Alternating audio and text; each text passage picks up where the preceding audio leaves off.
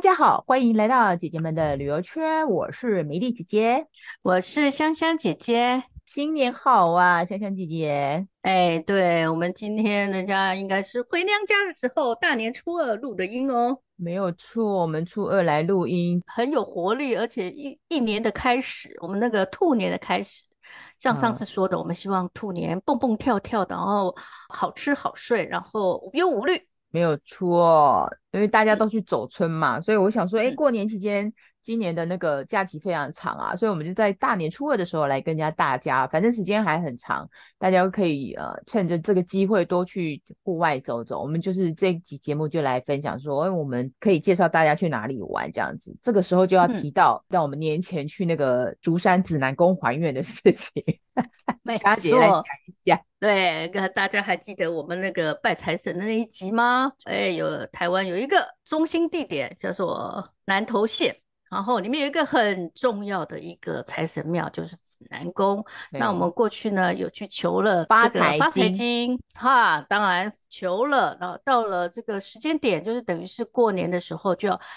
就要去还愿，就是要还这个发财金，还财对，还发财金，嗯。那这个发财金呢，一样的，我们也是由我们佛心的那个米粒姐姐带着我们，这次还有一个新的姐姐哦，Joyce 姐姐，对，跟我们一一路这样子南下到那个指南宫。那我们三个姐姐，当然之前呢都是有借了发财金嘛，嗯、那就是要去还啊，嗯、那还了以后再借 有借有还，再借不难。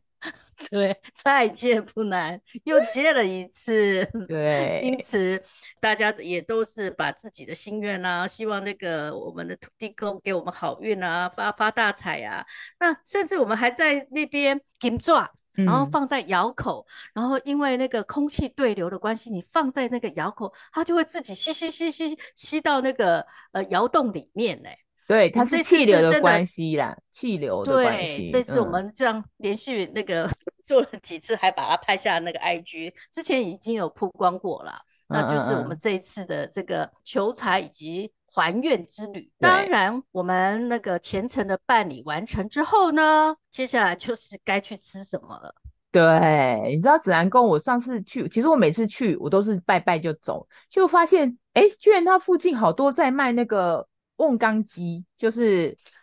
瓮缸鸡啊，就是全部都是烤鸡类耶，都是。那本来呢，我们的那个美丽姐姐是希望呢，呃，带我们去那个竹山啊，还有车城那边，甚至他还很很不错的那个素食餐厅啊，要要去吃。结果呢，我们一一路上可能 都是太饿，又有又觉得那个应该也是个特色，所以呢，我们就是直接呃在那边找了一家餐厅，叫乡村。乡是乡下的乡，对、哦、对，哎，乡村这个瓮缸鸡，那个米粒姐姐啊，还有就是姐姐，还有我们的这家姐姐，他们就点的菜、嗯、里面呢，我就只有点两个特色菜，嗯。哪两个？哇，这两个特色菜是可惜来过普里不吃这个就没来过普里。因为香香姐姐不能吃肉嘛，所以鸡就交给我们点，然后她就点了两道菜，我觉得还不错吃哎、欸。那一道菜呢，我说哎，我们点个笋吧，然后他们两个，嗯、他们三位姐姐也没特别觉得什么，哦，就上桌了。嗯、然后吃了以后说，你知不知道这叫做甘蔗笋哦？惊为天人，嗯，好吃，好吃哈。对，那甘蔗笋其实不是笋。好，对，我一直以为它是笋，结果殊不知它跟笋一点关系都没有。它跟它有关系的，有一腿的是叫甘蔗，还有啦，就是长相有一点点像、啊，像笋有点。像绿竹笋那样子长长细细的，可是它所以可是它是到底是哪一个部位啊？它就是那个甘蔗的那个最上端的那个地方，等于是甘蔗心啦。哦，叶子不是还有它有长长，对对对对，它下面就是它的茎嘛，茎就是我们、嗯嗯、那它最上头那个发芽的那个地方，哦、就那一头那个摘下来就是很好吃的这个甘蔗笋，就是它很嫩心就对了。对，然后这个它是红甘蔗哦，哦，那也是我们普里的特产。其实甘蔗有分白甘蔗和红甘蔗，嗯，那普里的这个甘蔗是红甘蔗，而且它呢、嗯、跟台湾其他地方的红甘蔗也不一样，主要是因为埔里是盆地形式嘛，它在台湾的中心点，呃，南投县已经是台湾的中心的城市喽。嗯、那埔里又是那南投的中心点。嗯、那它因为是埔那个是盆地形状，所以它的呃就没有强风，然后水质又特别好，嗯、所以这个红干是又直又长。嗯，哦，又水又好，节跟节就会比较长，然后又脆、嗯、又甜。嗯，嗯那它。当然，它的那个甘蔗心又风味会很特别。还有就是这个它的红甘蔗在当地啊，就是普里这边有一个很特别的吃法，它是用烤的、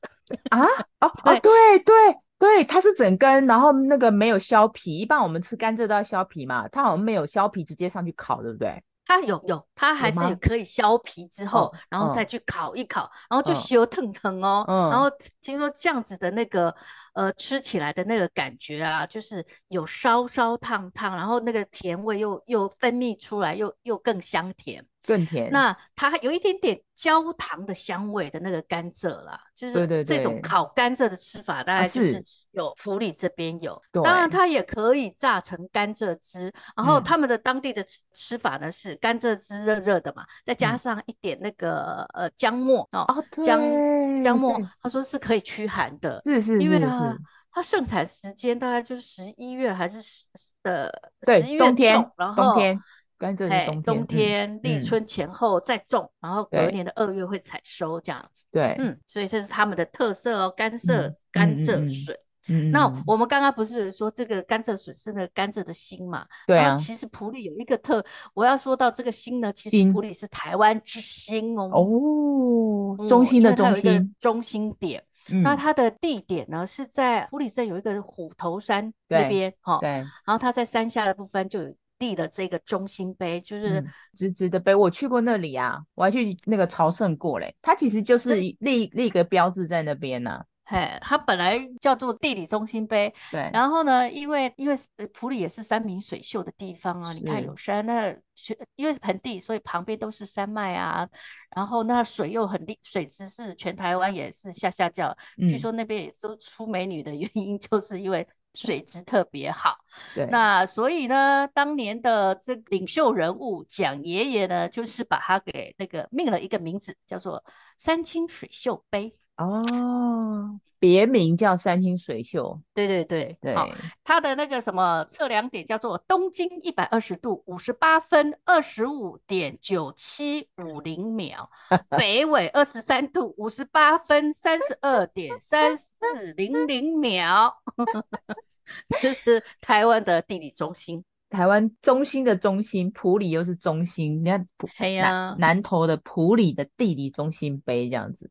没错。哦，所以大家如果去、嗯、呃指南宫拜拜，可以你吃他的那个甘蔗水，然后你好像后来还点了那个什么菇菇菇菇汤哈，对，那个是百菇汤。嗯，哦，这个也是他们这边的很重要的那农产啊。对，那它的菇呢？它有一个很特别的，它是用人工栽培的形式，它等于是人工栽培很成功的一个发源地了。我说普里哈，嗯，那它很重要的是，它用一种椴木，嗯，就是用人工的方式，然后栽种在一个一一节一节的椴木上面，嗯，这个催生出来，对，催生催生出来，就是说椴木法。椴木呢，它就是有什么科木啦、栎木啊、栾栾树的树干，然后截一公尺到一点五公尺，切断，然后打洞，然后植入这个香菇的菌种，然后栽培出来。嗯，对，这个在普里非常有名。哦，嗯嗯嗯，那其他的当然还有说所谓的太空包法，就是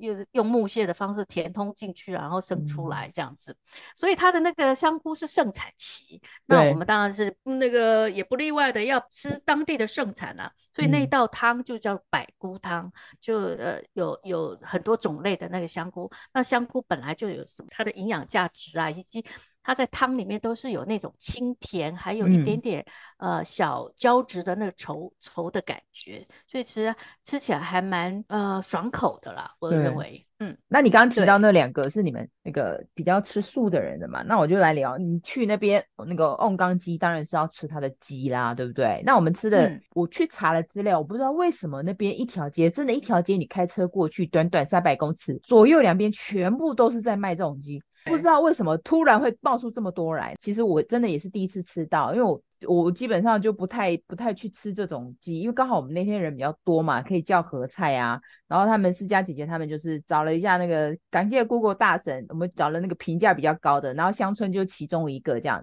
然后另外一个七里香好像人也不错这样，还有一个什么叫福伯吧，这几家其实大家都可以去，就是啊、呃，他那边的话停停车也蛮方便，因为去指南宫基本上。呃，开车会比较方便这样子。那为什么它的鸡有名呢？就是那个呃，你知道瓮缸鸡，它其实是利用有点像那种，它是烤烤出来的鸡，可是它是利用那种烧那个柴烧，然后去焖烧，然后让那个呃鸡本身就是有那个呃把油香逼出来，然后那个外皮，所以你吃它的那个鸡的话，就是外皮很酥脆。然后肉质非常的鲜嫩，然后非常的 juicy 啊！你知道我、嗯、我看很多人就是去吃过的人都都用那个多汁，还会用那个，我就看到一个五六十岁的老妈妈形容用 juicy 来形容，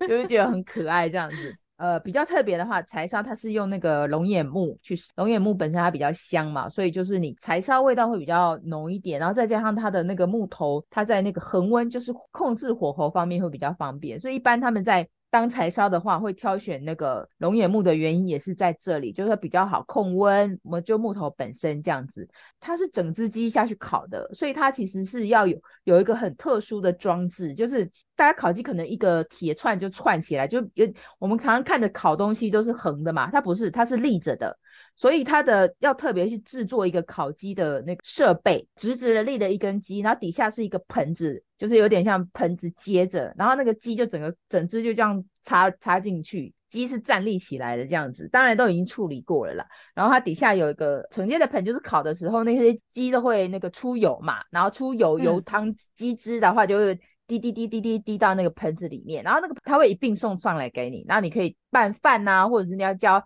加什么料都可以这样子。嗯、然后当然吃鸡是呃是最重要的，这样就是很印象深刻的是，因为它的肉质真的是蛮脆、蛮嫩的，嫩到就是一般我们吃鸡不是鸡胸肉你就觉得柴吗？可是它这种。方式呃烤出来的鸡，它的连鸡胸肉的部位都还是嫩的，所以你当然除了鸡本身要好，然后火候要够，但是那个老板他们自己有独门的那个调料，所以他这个他的鸡要烤之前，他会用他们家自己，但好像十几种那个香料下去调，调完之后就是帮鸡做按摩，涂涂涂的里里外外把鸡涂满这样，所以你吃的鸡其实是有一就是有有香气，然后跟酥脆感。感觉就是还呃蛮好吃的，所以他生意很好。就是基本上我们那天去是假日嘛，不能他不让人家电话定位，要到现场去排队。啊，还好他的那餐厅还蛮大的，我看大概坐下来在二三十桌是没有问题的。所以其实只要是你去里面等，他的那个人流还比较快啦，这样子去等的话应该是可以。这是我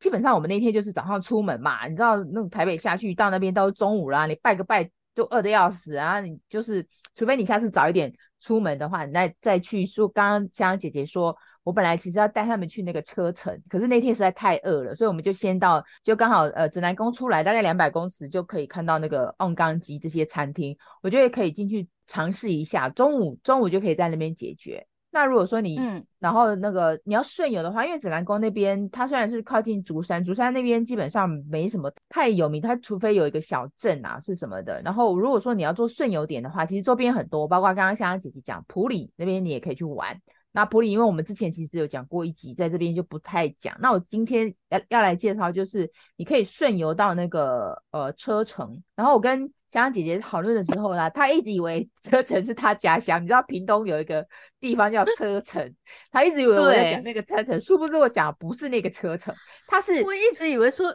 那个米粒姐姐很好心的说，哎、欸，其实我们可以顺游到车城。呃，有两个意思了。我就想说，那、呃、他要带我们去的这个车程有多远哈、哦？我也在等他，他说大概有多远，可是他一直也没有这样说。第二件事，我在想说，哎，还要到屏东的车程，是 有点远吧？我心中有疑问，但是我没问出口。它屏东的车程呢，是车辆的车，然后城市的城，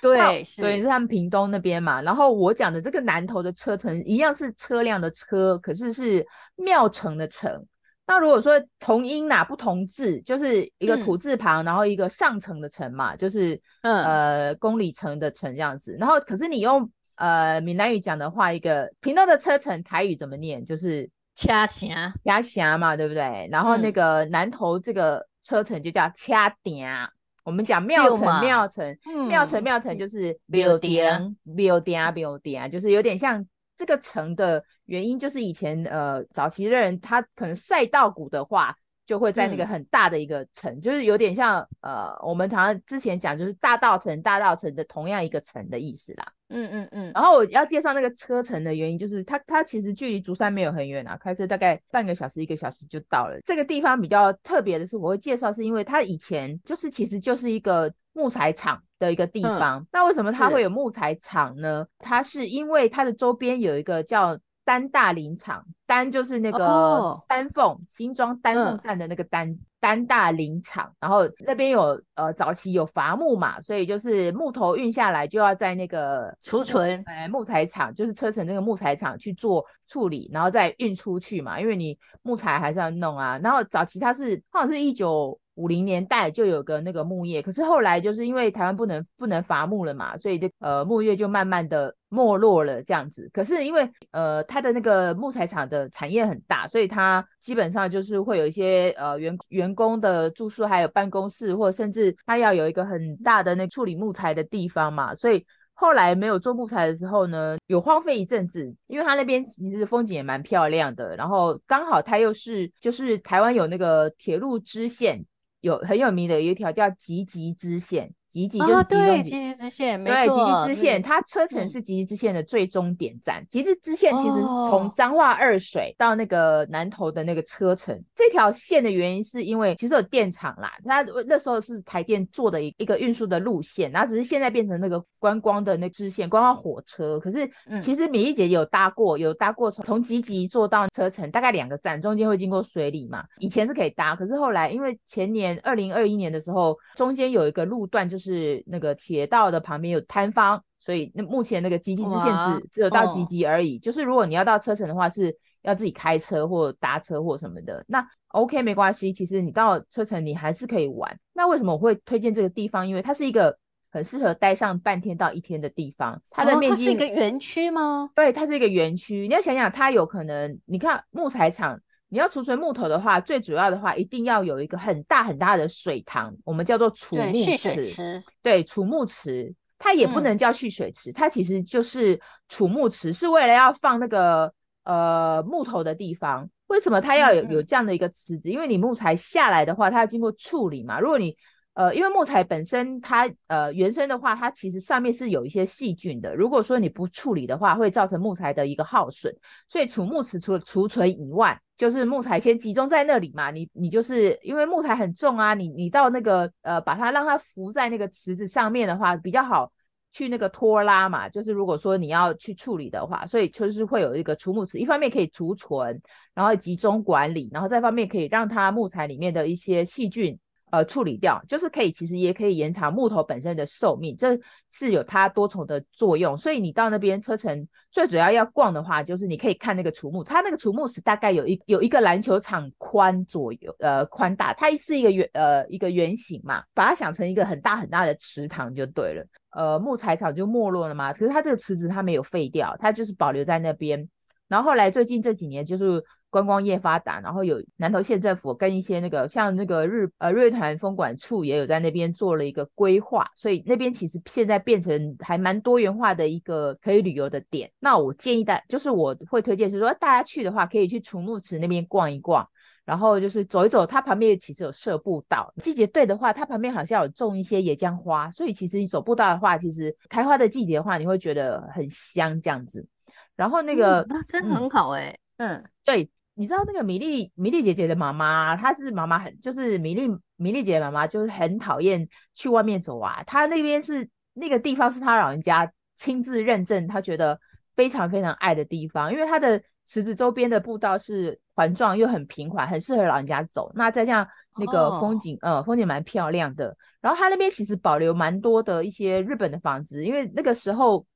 是有老街的形式吗？老街是比较，它因为它以前是个木材厂，所以它其实原本是有一些员工宿舍在比较，它那边其实是有一点点呃上坡，就有一点像那种九份的感觉，可是没有九份那么陡，哦、所以它那个地势是有一些些缓坡。嗯、那以前的宿舍是在比较楚木池再上去一点，嗯、所以大家如果开车去的话，其实是要绕一点小路的。那以前的宿舍区是目前现在就变成当地的居民在住的啦。然后就是它是比较上面的部分，嗯、可是呃，因为好像在二零一三年的时候有发生过火警，就是一些老房子大部分都烧掉，现在大部分都是已经重建的，有些重建一些水泥房啊或什么的，可是有、哦、嗯有保留几栋日本房子可以看，其中包括就是我刚刚讲楚木池旁边它有一栋，我觉得还蛮像那种类似那种休憩亭嘛，它是一个屋子啦，只是它在池边盖了一个。一个日本房子，它以前它是以前那个木材厂的类似算办公室吧，嗯、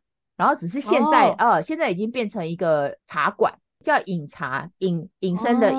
饮、哦、茶，然后呃茶，然后你去那边就在竹木池那竹木池那旁边吗？嗯，它就在旁边，哦、所以你其实那就是可以观赏那个木池，然后喝茶，对对对对，然后赏景。对对对对，那还不错。它日本房子里面就是盘腿坐这样子，嗯、是还蛮古色古香的一个地方，就是喝茶的地方。嗯嗯、呃，它是那种类似拉门式，所以它的那个窗户都大概是全开，就是在呃大概三面你都可以看到水池，所以它的景观非常好。这是我呃，如果你想喝茶可以去那边。嗯、然后如果说要吃饭的话，如果说你去那边可能呃下午去，然后中午刚那边吃饭的话，可以有两个地方可以介绍。就刚刚我刚刚。呃，有跟佳姐姐聊的，就是蔬食的一个叫诚食的地方，它也是在日本房子里面。诚就是诚实吗？也不是诚诚实诈骗的诚实，诚就是三点水，然后澄 澈的澄啦，嗯、三点水，澄清的澄，对，澄清湖的澄，对对对，诚实、嗯嗯、石头的石，然后它是嗯呃蔬食的呃地方这样子，这是真真的吃吃素的。然后如果说你要吃一般牛肉的话，就是在那个楚木池旁边有一个呃餐厅叫。木茶房就是木头的、呃、木头做的茶房的意思。对对，可是它是现代建筑啦。那、哦、它比较特别的话是有类似简餐室，可是它比较特别的是它那个装成的器具是那种木桶式的，嗯、所以就是有点像木桶木桶餐，就是有点像以前的人煮饭不是有那种木桶吗？它只是缩小版的那种饭桶去做成的一个。简餐的模式，所以很可爱这样子，哦、对对，他现场也有卖，然后大家就觉得很新奇啊，因为还蛮特别，一个吃饭还可以带个那个木桶回去吃这样子，这是吃简餐，可是一般就是简餐啦，但当然也有火锅啦，你知道火锅、鸡腿饭这些都是那种风景区最常见的一个料理，因为最常，对啊，最常呃最方便准备嘛，这样子，这是、就是你可以饱足一顿这样子，那这是吃的部分，然后如果说你要玩、嗯、什么玩吗？玩的话，你有呃有体验，你知道去那种木材厂一定是有体验的嘛？他那边除了一个。有那个日月潭的风管处成立的一个叫呃林业展示馆，有一个比较大的区域叫林业展示馆，里面你就可以看到有一些呃说明跟模型。那边它有放很大的一个、那个、林业的历史，然后对林业的历史当年怎么样？对，怎么对对对林业林业展示馆你可以看到它有那个伐木工人的一些蜡像小蜡像模型呐、啊，还有一些木材的展示，还有说明，可以知道说当时这个木材厂是怎么样的一些过程跟历史。这个是。呃，看的部分，那另外一个体验的部分，我觉得可以推荐的就是，嗯、我刚刚不是提到那个正昌木业吗？他们其实后代后来有一样在那个地方，然后他们自己有自自己有成立一个叫林班道商圈，那个木业公司，他们的好像女儿吧，几个女儿一起叫林班的，哎，我觉得。呃，就我觉得转型的还蛮成功的，他就是把那个那边做成一个商圈，所以他也推出包括木材的体验呐、就是 DIY 的啊，然后也有一些那个可以购买的，除了我刚刚提到一些吃的啊，还有一些呃礼品店啊什么的，你就那边可以买这样，当然也有 Seven Eleven 了。如果说它等于说其实一个小型的那个一个聚落。所以你去那边可以玩很久。那我刚刚提提到那个体验的话，我觉得要提一个，去那个地方就是当然要做那个木材的体验。那我觉得体验工程大概都是一个小时到两个小时左右就可以完成的。那我印象最深刻的就是大家去基本上，因为很多都是那种很那边有很多团体去，最常见的就是坐凳子子哦。真真的现场就可以坐凳子哦？是啊是啊，因为他都已经帮你弄好了，你可能只是敲敲打打，哦、只是哦，可能他会教着你，他一定都会有，不管你是方形、圆形，就是看你挑要可以让你挑，你要坐哪一个，大家价钱不一样，大凳子、小凳子价格不同啦。然后可能有圆凳子啊，一般就小小的可以坐圆凳子啊，你就可能、嗯、呃呃会有一些叫你刨刀或者用呃那个砂纸帮他磨一磨，因为呃就是那个把那个。木材磨得细一点，大致上就是这些内容啊，就把它组合起来，其实没有很难啊。然后现场会有工作人员指导你怎么做。那我觉得印象比较深刻，就是凳子不是一般都是不是方形的，就是圆圆凳子吗？那里面有一个特别的，就是它那个凳子其中有一个是台湾的形状的，台湾形状的凳子，那个我觉得还蛮特别的。哦，哦，这个 idea 我觉得还、欸、还还不错。就哎、欸，你可以带一个台湾造型的凳子回去回去家里，然后就觉得哇，很赞。然后这个是我觉得，如果大家有去那个车程，你要做体验的话，可以挑台湾型的凳子，然后做做做完就带回家这样子。这个是我去觉得去车程可以呃做样做这样子一个呃。一个游玩、啊、觉得很丰富哎、欸，这个这个园区，啊、你看有什么车站区、池畔区、商店区，还有体验区，对，就串联起来，就是可以半天一天游程都可以的哦。米粒姐姐积极沿线就跟在给他照咖一样，我几乎 几乎那个时候一年到头都要往。所以我车程已经去过 N 遍，从他从他没有就是林班道没有那么多到现在，然后、呃、因为沿线我们南投都一定会做，像你刚刚讲普里，我也是跟赶造咖一样，因为它每年几乎都在变动嘛，嗯、然后包括吉吉车站，吉吉车站它本身是一个古迹，后来维修过啊，下次有机会再来讲吉吉，吉吉也很好玩。其实我觉得台湾的一些。嗯呃，各个小镇它有它的特色，你真的要玩的话，你看光几集我都可以告告诉你怎么玩一天，然后车程我也可以玩一天。像我们上次讲普里，你甚至要做做个两天一夜也 OK，因为它那边的住宿都台湾有很多地方其实都很适合做这样子。下次看有机会再来讲别的，嗯、因为走村嘛，呃，大家假期很多，啊，然后因为元呃不元月正月的话，就是多多走走的话，其实我们可以连着几期来跟大家，哎，其实有哪些小镇可以去玩这样。没错。嗯，好，那今天的那个介绍就介绍到这边，大家有空就去展览宫拜拜，求求你的发财金，然后就顺便去车城还有普里玩一玩，吃一吃它的红甘蔗，这样就很有有很丰富的过年的回忆了。没错，好，好那就先到这里。对，祝大家一样，还是祝大家新年快乐，前途前途似锦。嗯，one two three，啊，这是你新的吗？没有，我这最近也是那个人家那个恭贺新喜。我今天是一二三嘛，然后 one 就是旺哈哦，two 就是那个兔子的兔，one two 顺利就 three 哦，哎不错，不错，大家可以学起来哦。OK，嗯，好啦，拜拜，拜拜。